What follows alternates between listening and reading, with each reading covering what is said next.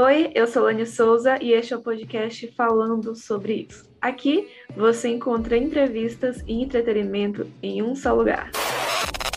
Oi, bem-vindos ao quadro A Entrevista da Semana. E a minha convidada de hoje é a obstetra Joyce Suane. E o nosso tema de hoje aqui no podcast é parto, pré-natal e também sobre o pós-parto. Doutora Joyce, seja muito bem-vinda aqui no podcast falando sobre isso. É um prazer estarmos recebendo a senhora aqui no nosso podcast. Obrigada a você, Elane, pelo convite. Desde já sou grata e espero que as informações aqui ditas sejam engrandecedoras para o seu público. Ah, com certeza serão. Doutora, antes de começarmos a nossa entrevista, fale um pouco mais sobre o seu trabalho, sobre a sua formação também. É, nossa, é uma pergunta interessante. Já tenho alguns anos de formada, já tenho oito anos de formada. Eu me formei pela Faculdade Integral Diferencial, que é a FACID, lá em Teresina. É, longos seis anos de medicina. É, depois trabalhei um pouco aí em Codó, aqui em Codó mesmo e depois fui fazer a minha especialização que eu sempre quis fazer em obstetrícia e ginecologia lá em São Paulo. É, eu fiz é, a minha residência em ginecologia e obstetrícia no hospital Alípio Correia Neto, pela Secretaria Municipal de Saúde de São Paulo, por três anos, e terminei agora, este ano, no mês de fevereiro, e voltei para minha terrinha para poder trabalhar aqui em prol da nossa comunidade, da nossa população. Ah, muito bem. E agora, realmente, sobre a entrevista. Vamos começar falando logo sobre a preparação do parto. Então, doutora, como funciona a preparação para o parto logo no pré-natal? Assim, Elane, na verdade, o intuito do pré-natal passa longe de ser só o parto, né? Com certeza. O pré-natal tem como objetivo acolher essa mulher desde o início da gravidez, assegurando que ela chegue ao final dela tendo a concepção de uma criança saudável e a garantia de um bem-estar fetal, tanto da mãe como do bebê, né? É, nesse processo, a gente vai incorporando condutas acolhedoras e humanizadas e fazendo o mínimo de intervenções que sejam desnecessárias, né? Então, a gente só intervém quando é necessário. É, no Ministério da Saúde é protocolado, é preconizado que a paciente faça pelo menos uma consulta nos primeiros 120 dias de gestação. Então, a primeira consulta deve acontecer nesses primeiros 120 dias. Depois disso, o ideal é que ocorram ao longo do pré-natal no mínimo seis consultas, sendo ela uma no primeiro trimestre, duas no segundo trimestre e três na última fase da gravidez, que é o terceiro trimestre. Durante o pré-natal, a gente vai preparando a paciente como um todo para o parto, né? Fazendo intervenções que são geralmente não invasivas, como exames laboratoriais. A gente vai fazendo a, a, o reforço da imunização antitetânica para as pacientes que não o fizeram até então. Fazendo a prevenção e diagnóstico de doenças e o tratamento de intercorrências que são comuns durante a gestação. Sim. Infecções de urina, por exemplo, são super comuns e podem trazer prejuízos grandiosos para a gravidez, como o trabalho de parto antes do tempo.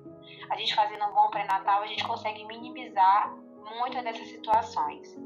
Entre outras coisas, a gente oferece também apoio nutricional, físico, social, cultural, é, o emocional, tanto é da paciente como dos acompanhantes, toda aquela formação, aquela conjuntura familiar vai mudar em nove meses. Então a gente tem como acolher aquela paciente, fazer aquilo ficar uma coisa mais agradável, mais é, menos, com menos riscos né, para a mãe e para o bebê.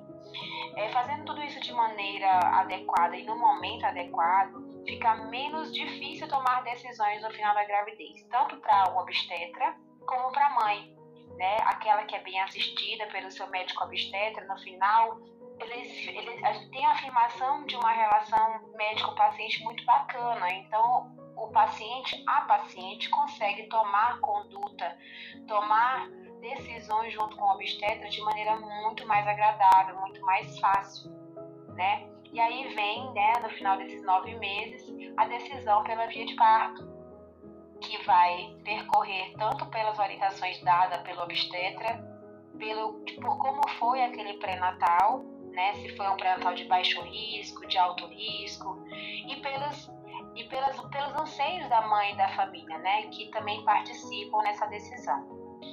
É, no final da gravidez, geralmente a gente chega ali entre 39 e 40 semanas, o feto já está geralmente pronto para o nascimento.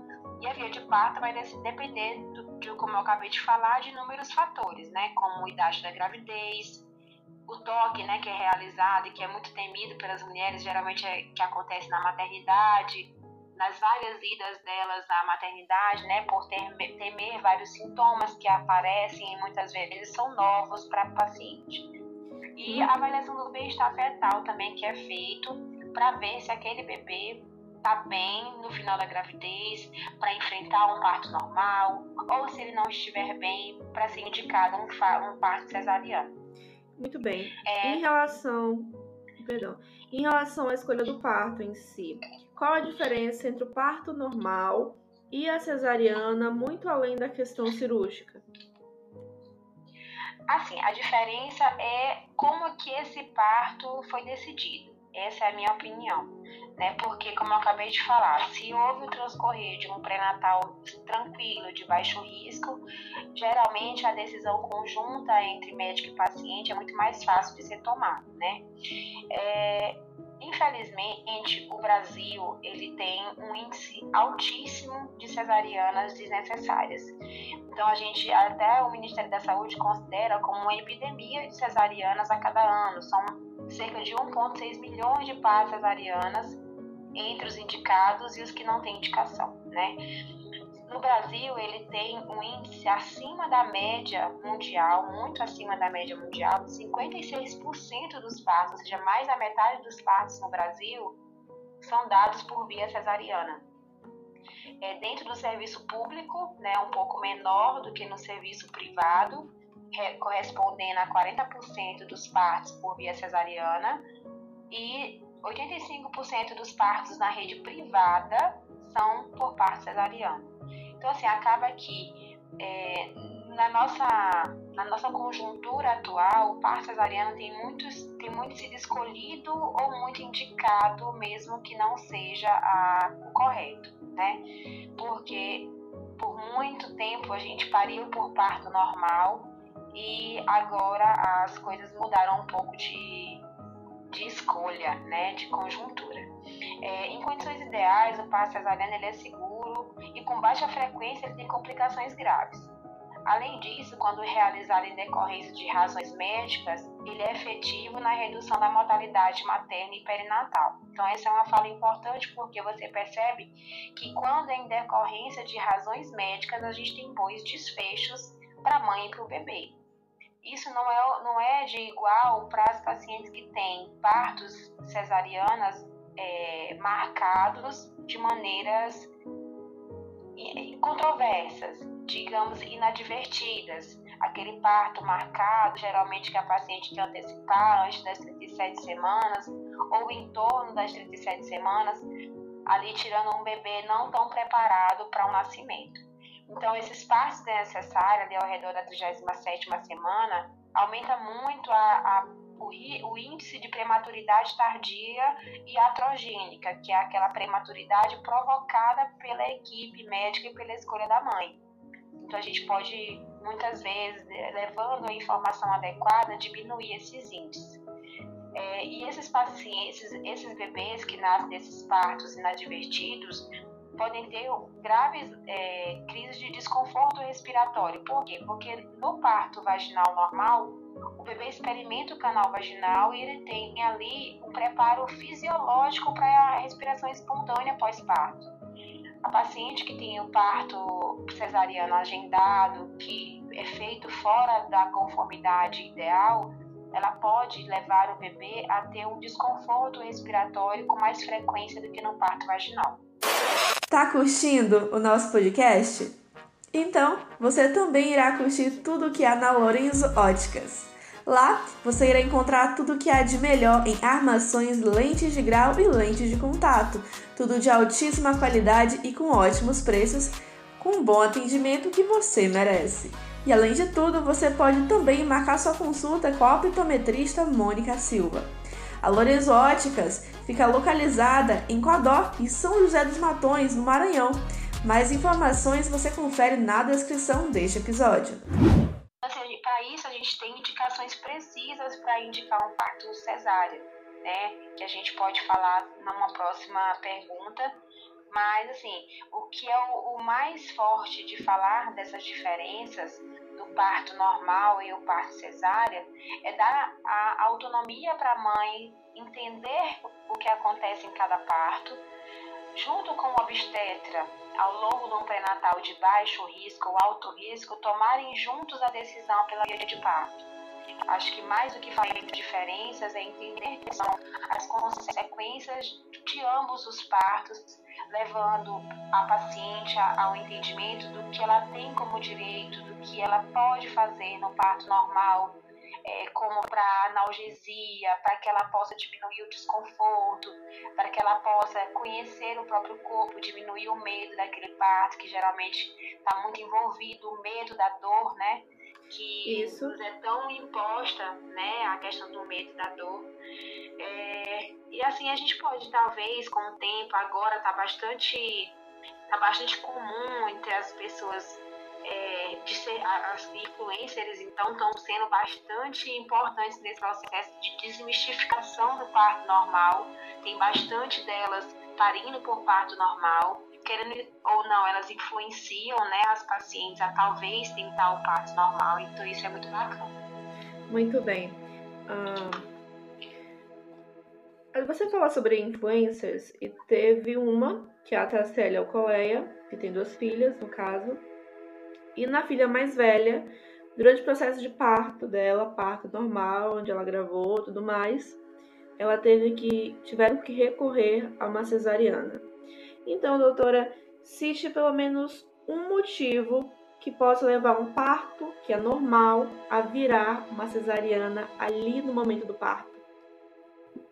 Aí a gente vai falar de muitas, muitas, existem diversas implicações para que um parto que até então transcorria por um parto normal é, fazer o obstetra mudar de opinião e junto com a paciente, junto de uma conversa bem explicada, levar a paciente a um parto cesariano. Às vezes tem indicações absolutas, né, que desde o começo não levam a paciente a ter o parto normal, a gente já indica de cara o parto cesariana. Entre eles, a gente tem uma placenta de uma localização anômala, né, que é uma paciente que ocupa o orifício do colo uterino, que seria o mesmo local onde o bebê vai passar. Então, aquilo impossibilita um parto vaginal. Se ela for uma placenta que ocupa totalmente o orifício é, do colo. Pacientes que, que têm bebês em apresentações anômalas, que a gente chama de apresentação anômala, como apresentação de bumbum, isso é muito relativo. Tem médicos que dominam muito bem fazer partos, que a gente chama de parto pélvico, né? O bebezinho de bumbum ou que vem com o pezinho que não estão de cabecinha para baixo, no geral, ou bebês que estão com o ombro na apresentação, mas não com a cabecinha também para baixo. É, pacientes que têm vasa prévia, que é um vaso calibroso da placenta, ocupando ali o caminho do bebê passar pacientes que têm o bebê que tem um prolapso de cordão, o cordão sai antes da apresentação fetal, isso também é um, um, parto que é eminentemente parto cesariana. Pacientes que têm cicatrizes anteriores é, no útero que são de miomectomia, ou seja, de retirada de mioma, onde foi feita uma cesariana na, na, em situação longitudinal, cortou como se fosse o útero ali em pé. Aquele útero não é um útero indicado para fazer um trabalho de parto normal em uma gestação posterior, por exemplo. É, pacientes. Aí a gente vem para a sua pergunta, né? Porque quais as situações que normalmente que a gente pode pensar em trocar a via de parto? É, a mais comum, aquela paciente que a gente está experimentando uma pelve, aquela paciente que é primeira gestação, está passando pelo primeiro, pra, primeiro processo de parto normal, a gente vai experimentar aquele caminho, né? O bebê vai passar ali. Então, a gente pode ter algumas alterações pélvicas, alterações de formação pélvica que podem não ser, não, não demonstrar proporcionalidade entre o tamanho do neném e a bacia da mãe. A gente chama isso de desproporção cefalopélvica. Então, é uma das indicações mais comuns naquela, naquela paciente que já está transcorrendo o trabalho de parto e por não progressão a gente indica o parto cesariana. A gente também tem as pacientes que alcançam as 41 semanas ou que por algum motivo a gente precisa fazer a indução do trabalho de parto. O, o colo uterino ele é preparado para poder o neném ali passar e se em alguma situação a paciente não for favorável ao parto, ela pode ter o que a gente chama de falha de indução e a gente pode, naquele processo de falha, indicar o parto cesariana ou indicar outras condutas, como romper bolsa. Então, assim, a gente tem várias coisas antes de indicar o parto cesariano. A gente também tem situações como pacientes que têm é, doença de HIV ativa, que geralmente não estão tratadas, a questão da, da infecção vertical ali no parto. Pacientes que têm contagem inferior a mil cópias do vírus, a gente pode sim tentar o parto vaginal. Pacientes com HPV que não tem detecção do vírus no colo naquele momento do, do, pré, do pré-natal, que a gente consegue detectar que não tem vírus ativo, a gente também pode tentar o parto vaginal. Pacientes que têm herpes, herpes vírus ativo genital no momento da, da, do parto, no terceiro trimestre, a gente evita, a gente evita o parto vaginal. É, pacientes que têm bebês com peso aumentado, né? Bebês que ganham grandes pesos ali no final da gravidez, uma mãe que tem um diabetes. Se a mãe tiver um parto normal anterior, que já tem uma pelve que já foi, que a gente chama de pelve testada, né? Uma pelve que já foi experimentada por um neném, a gente pode ainda assim pensar no parto vaginal, mas o Zugaib, que é um grande escritor da obstetrícia, é, fala que bebês acima de 4,5 quilos a gente evita parto vaginal. Então, assim, a gente tem diversas, inúmeras é, indicações, contraindicações. A gente também tem muita, muito mito em relação ao parto cesariana e ao parto normal. E a gente, como tem uma boa relação médico-paciente, a gente vai desfazendo essas, essas é, como é que eu posso dizer, dúvidas né, da paciente ao longo da, do pré-natal para que sejam o final mais, mais legal possível para ambas, ambas as partes. Muito bem. Ah, doutora, uma pergunta aqui meio verdade ou mito. É verdade ou é mito que o parto precisa ser cesariana se o cordão umbilical estiver enrolado no pescoço do bebê? Isso, Lani, é mito. As pacientes, né, ao longo do tempo, a gente foi recebendo as informações das nossas nossas matriarcas né, da família ao longo do tempo, de histórias de pessoas que contam. Mas assim, ó, o, o cordão umbilical ele é inserido uma, uma, uma das extremidades na placenta materna e a outra extremidade no, no umbiguinho do neném, né? Ao longo da, do, do, da gestação, do aumento do peso, do aumento da idade, da gravidez, aquele, aquela extensão daquele cordão, ele aumenta junto com o tamanho do neném, com o líquido, e ele vai ali ficando embanhado daquele líquido amniótico, tá? Imagina que tem uma corda solta dentro de um bolsão de água. Então, assim, ele não fica fixo e preso o tempo todo. Por isso mesmo, as circulares se formam o bebê, naqueles movimentos que ele faz durante a gravidez, ele pode, naqueles movimentos com a mãozinha, o próprio, o próprio bater do líquido de um lado para o outro, balançar do líquido, jogar o cordão em torno do, do, da região cervical do bebê, dos membros do bebê. Não, as circulares não são apenas na região cervical, eles também podem ser no ombrinho, no braço, na perna. É, imagina que pelo tamanho pela quantidade de líquido que há dentro do útero da mãe, que não é pouco, tá, gente? É bastante líquido. Ah, e os movimentos que são não são fixos, né? O bebê movimenta o tempo todo, ele pode tanto enroscar o cordão como desenroscar o cordão ao longo da gravidez. Ele tem uma extensão muito grande para ganhar o canal vaginal durante o parto, se estender durante, é, ao longo do trajeto do, do canal vaginal e ainda assim não fazer qualquer compressão na região cervical do bebê que seja causa de asfixia ao parto, né, que no caso é a falta de ar, né, que as pacientes imaginam que o bebê pode ter no parto, tá? Eu já fiz inúmeros partos com circulares, já fiz partos com circula três circulares, três voltinhas do cordão em volta do pescoço, gente, e é possível, vão por mim, é possível, tá? Complicações em relação ao cordão que são graves como eu falei agora há pouco na pergunta anterior, são relacionadas de, a pacientes que têm rompimento de bolsa, seja em casa ou no hospital, e o cordão se apresenta antes do nascimento do neném. Isso sim é uma condição grave que envolve o cordão umbilical, mas em relação às, às circulares, isso é mito, viu, gente? Muito bem. Muito bem, é, passou o parto, vamos agora para o pós-parto. Sobre o pós-parto, qual a diferença na recuperação de ambos os partos? Aí a gente também vai ter várias diferenças, né? O parto normal, por ser um parto mais fisiológico, e que a gente não precisa fazer tanta intervenção obstétrica, né? Porque tem sim, existem sim as indicações de algumas intervenções, a gente tem diferença em todos os parâmetros do parto. É, fora que ali nasceu uma família, né, que é uma coisa incomum dos dois partos, a gente tem diferença no tempo de internação. As pacientes com parto normal, geralmente elas têm, elas têm maternidades que mudam o tempo de internação, tipo assim, pacientes que ficam 24 horas pós parto normal, as pacientes pós-cesárea podem ficar 48, 36 horas, ficam um pouco mais. Porque imagina, para a retirada daquele neném, a gente faz o corte num segmento uterino, que é uma parte muscular do útero, que demora um tempo para contrair. Então, daquele, daquela forma, a gente tem uma dificuldade na contração uterina muito maior do que numa paciente que não teve corte uterino. É verdade?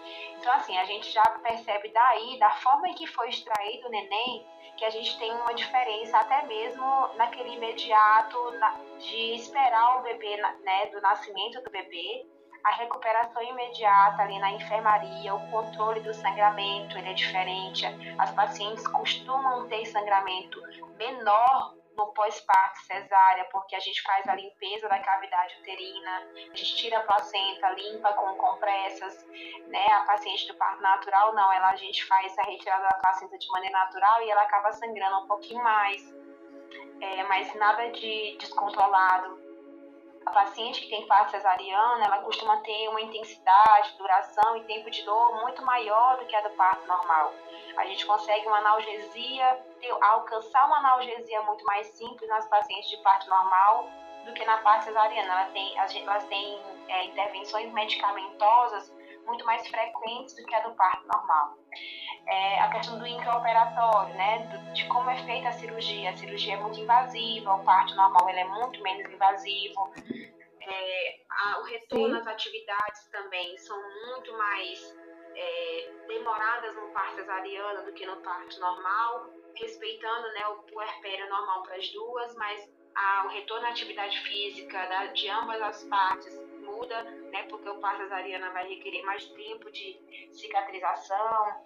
É, a questão da ferida operatória tem que ter o cuidado para não ter infecções secundárias é, da ferida da cesariana, assim como as pacientes que têm parto normal tem que ter o cuidado com a limpeza da região do períneo, né? Se, principalmente se elas pegam algum pontinho lá embaixo após o parto. É, a questão da, da limpeza da ferida operatória e do períneo sempre ser com água e sabão. A amamentação das duas é diferente, porque a do parto normal consegue amamentar com mais facilidade, ela tem menos distensão abdominal, ela tem menos desconforto ao pegar o neném, aquele pezinho ali, que ainda não é um peso, né? Então, assim, a gente tem outra, tem, tem muitas diferenças entre os partos, todos respeitados, né? Respeitando o tempo de cada um, a cicatrização de cada paciente, porque cada paciente é única.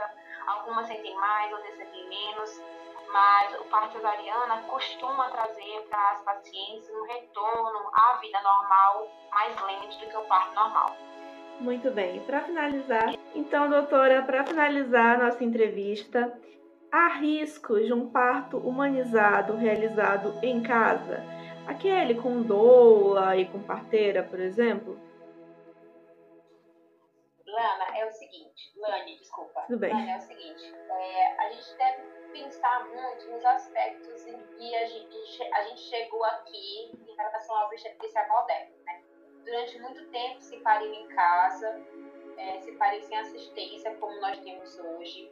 Aquela função social era de domínio exclusivo das mulheres, seja aquela que parisse, seja aquela que partejava, que hoje é chamada por nós muitas vezes como parteiras ou doulas. Né? Então, assim, era um evento muito comum, era um, era um evento de aspecto biológico que acontecia, tinha desfechos bons e ruins como tem hoje. Né? Tudo isso mudou ali em torno do século XIX, quando nos Estados Unidos começaram a ter a suspensão dos, dos partos domiciliares e substituição pela, pelo parto acompanhado pelo obstetra, como nós conhecemos hoje, né? O surgimento da anestesia, a, surgimento das, das questões de higiene, né? Que não existiam com tanta frequência. É, e isso foi substituído ao longo do tempo. Por volta de 1970, mais ou menos, existia, nos Estados Unidos apenas 1% dos partos eram assistidos por, parte, por parteiros. Então, assim, a gente teve um um intercurso de tempo muito pequeno para essa, essa substituição. O que a gente vê no Brasil, né, com muita frequência, ainda mais aqui na região norte, nordeste, que é uma região onde a gente tem muita carência de profissionais de saúde, sejam médicos, enfermeiros, a gente tem muita carência de infraestrutura, deficiência do sistema de saúde, dos diferentes níveis que fossem, desde o terciário, o secundário, o primário, a gente tem deficiência de captar as pacientes do pré-natal. As pacientes geralmente começam o pré-natal muito tarde, entendeu? Porque a gente tem, elas têm um acesso muita dificuldade, né, à, ciência de saúde. Então, assim, é, foi criado no Brasil um, um programa de parto e nascimento domiciliar assistido por parteiras tradicionais, justamente para tentar minimizar essas essas deficiências, porque imagina nas situações mais longínquas do Brasil, nos locais mais longe das capitais, como são feitos partos. Ainda são feitos de parto por parto domiciliar. E aqui eu vou só dar para ti a minha opinião. Claro. O que vem da minha experiência enquanto obstetra, por mais que ainda seja uma, uma um profissional que não tem é, uma longa estrada, mas já vi diversas situações já peguei partos domiciliares muito complicados da, da finalização do parto, né, que chega na maternidade depois, lacerações perineais extensas. Já peguei paciente com um bebê que nasceu muito mal em partos domiciliares, seja aquele que foi assistido por doula ou aquele que não foi, né, que transcorreu muito rápido em casa. Então, assim, é, eu acredito que nas pacientes em que há a possibilidade de assistência é, médica, eu acho que não há por que não havê-la, tá?